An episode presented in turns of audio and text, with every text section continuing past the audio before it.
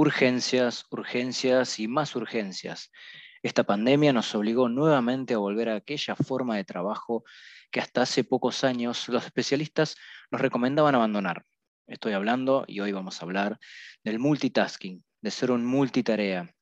Una vez que estábamos adoptando la focalización, es decir, abordando de a una tarea a la vez, bueno, nos cae una pandemia, como todos estamos viviendo, y en muchos casos esto nos trajo situaciones a resolver a nivel laboral y personal de frentes diversos.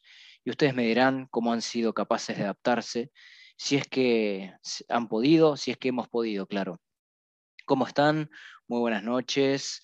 Nos encontramos en este nuevo episodio, ya el episodio número 9 del podcast Gestión Profesional, un podcast que apunta a impulsar a la acción tanto a líderes de organizaciones, emprendedores y toda persona que decida actuar más allá de las teorías e ideas, porque sin ejecución no hay realidad, al menos en el mundo de los negocios. Soy Gerardo Paya, grabando desde Bahía Blanca, y hoy me gustaría hablarles del desafío que implica la focalización en cuestiones de nuestro trabajo, en nuestros proyectos y hasta en cada una de las tareas cotidianas de nuestra vida personal. Y también cómo muchas veces el cumplir el rol de ser un multitarea nos puede sabotear el éxito de lo anterior y a su vez puede influir también hasta en nuestro estado de ánimo, aunque no lo creamos. Así que ya mismo comenzamos con este nuevo episodio.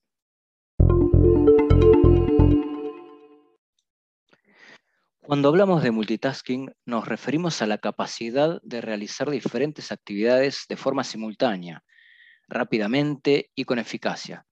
Su significado, su concepto, viene del ambiente tecnológico por los dispositivos capaces de llevar a cabo varias tareas a la vez y bueno, las organizaciones lo han adoptado para definir a los empleados aptos para hacer diversas tareas a, la vez, ¿no? de forma simultánea, eficazmente. Ahora bien, cuando las tareas no entran en conflicto, no es complicado, pero si éstas requieren de intelecto o poner grandes momentos cargados de nuestras energías y esfuerzos, es más complejo hacerlas al mismo tiempo y hasta agotador, podemos decir, ¿no? Sin que la concentración, claro, se disperse. Y acá es donde entra en juego la disputa, la riña con respecto a la focalización. Por eso el título de este episodio, al hecho de realizar una tarea a la vez. Y esto sumado a la cultura organizacional, ya que hay personas que están más predispuestas al multitasking, mientras que otras podrían hacerlo con diversas técnicas. Vamos a ver un poco la diferencia entre multitasking y focalización a través de, sus ventajas y desventajas. ¿Qué ventajas del multitasking, del multitarea podemos identificar? Bueno, si, se logra trabajar, si logramos trabajar con eficacia con la multitarea, esto tiene muchas ventajas para la empresa y que conviene conocer a la hora de plantearse si contratar personal multitarea, ¿bien? Con ese rol, con, ese, con esa filosofía de trabajo, lo cual nos va dando una de las características cultural en cuanto a la organización del trabajo de esa empresa. Primer ventaja que podemos destacar del rol multitarea es un menor tiempo. ¿no? Al ser más eficientes y rápidos en el trabajo, conseguiremos un mayor rendimiento se supone, ahorrando a su vez recursos. Vamos a lograr un incremento de la productividad si se ejecuta bien, si ejecutamos bien, podemos asumir grandes volúmenes de trabajo. Podemos obtener una mejor reacción a tareas complejas. Esto se debe cuando nos acostumbramos a hacer varias cosas a la vez con frecuencia. Se dice que el multitarea es más responsable o tiene más responsabilidad, al tener, al tener una habilidad para hacer más cosas a la vez, podemos asumir más responsabilidades con eficacia. Más cosas en menos tiempo, otra ventaja, porque aprovechamos el tiempo de trabajo al máximo realizando las tareas que van surgiendo. Claro, recordemos que las organizaciones tomaron el significado multitasking del mundo tecnológico y por supuesto somos seres humanos, no máquinas ni programas de computadora. Por esto, y a favor de la focalización, en este caso, se destacan ciertas desventajas al trabajar con un perfil multitarea, ya que hay muchos inconvenientes que podrían darse y que incidirían negativamente en las personas. Por ejemplo, como primera desventaja se, dice, o sea, ha estudiado que el multitarea tiene una, una menor eficacia. Estudios científicos demuestran que hay mucha presión social en el multitasking, además de demostrar que es imposible ser más efectivo o productivo, ya que nuestro cerebro como que no, no puede filtrar o separar qué es urgente, prioritario, importante o necesario o identificar ruido de fondo. La memoria puede empeorar, otra desventaja, según una investigación eh, realizada por científicos de Universidad de California, este tipo de práctica reduce la capacidad para recordar las cosas que hacemos por lo que con el tiempo puede, dar lugar a problemas de memoria y salud en los trabajadores. Otro tema negativo, otro punto negativo para destacar del multitasking es el mayor riesgo de errores. Al tener que prestar atención a más cosas, es más posible que se produzcan descuidos o errores en el trabajo. Estrés, un mayor estrés. Hacer varias cosas a la vez puede hacer que no lleguemos a hacer todo provocando estrés y más si ya venimos con la costumbre de multitarea, eh, tal vez nos cause frustración y si llega, llega un momento que ni siquiera nos damos cuenta de cuántas ventanas tenemos abiertas, ¿sí? utilizando la metáfora de, Windows. Otra desventaja que, se destaca es el mayor riesgo de déficit de atención. El tener que prestar atención a varias cosas puede hacer que nos acabemos saturando y nos cueste concentrarnos en una tarea menor calidad en el trabajo. Otro punto negativo, por no poder centrar nuestra atención que se requiere hacer estos trabajos por hacer eh, varios a la vez, además de tener que dedicarse a muchas cosas al mismo tiempo, o sea, de, forma simultánea.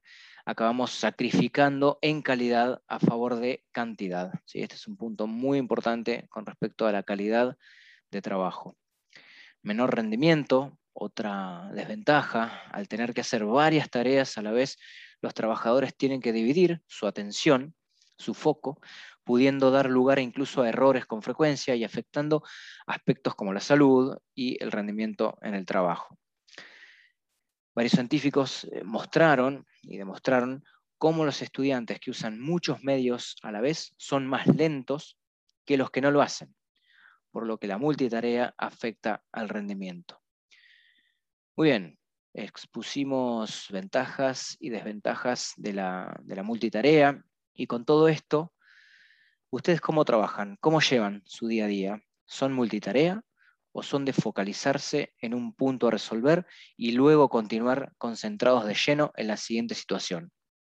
El tiempo es en cantidad igual para todos. Entonces, ¿cómo abordamos cada circunstancia?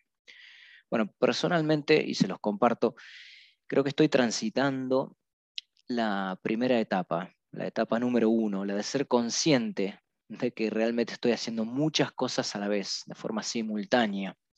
Y créanme que, me ha pasado el tema de las desventajas demostradas, eh, un poco el estrés, un poco de cometer errores, y bueno, darme cuenta de esto permite respirar profundo unos segundos, autoobservarme para saber cómo estoy actuando, pasar la pelota, eh, perdón, parar la pelota, como se dice en el, ámbito del fútbol, y tratar de mm, tomar una tarea a la vez, de manera concentrada, para lograr calidad, tanto en el resultado de ese trabajo como en la salud, teniendo en cuenta las desventajas del, multitasking. Me quedé pensando eh, en que dije pasar la pelota, ¿no? Esto de tal vez delegar algunas tareas, como por ejemplo, ya verán en el, próximo episodio, número, número 10, tenemos una sorpresa, una entrevista y vamos a hablar sobre marca personal, así que les, no, voy a spoilearles el, el episodio. Y digo esto de delegar tareas, Em, en la que no somos eh, profesionales y por más esfuerzo, tiempo y ganas que le pongamos, no nos va a quedar como si lo hiciera un trabajo, sí, si fuese un trabajo profesional. Así que ya en el número 10 vamos a tener edición de estudio profesional que nos van a acompañar y, mejorar la calidad justamente de, de los episodios. Las urgencias hay que atenderlas, por supuesto, son urgencias, Pero creo que antes de salir corriendo por cuestiones, entre comillas, de vida o muerte en lo laboral, tomarnos nuestro breve tiempo de análisis puede resultar un hábito saludable y seguramente conseguir mejores resultados. Hasta aquí con este episodio que nos invita un poco a, reflexionar sobre cómo hacemos las cosas, tanto de la vida personal como laboral. Les agradezco como siempre mucho su tiempo. Pueden recorrer cada episodio en el podcast Gestión Profesional en diferentes plataformas en las que pueden seguirme como Spotify, iTunes, Anchor. Los invito a recorrer también mi cuenta de Instagram y TikTok, ¿sí? incursionando de a poco en este mundo eh, y descubriendo la aplicación TikTok como, como otra herramienta para compartir contenido. Un fuerte abrazo para todos ustedes. Hasta la próxima.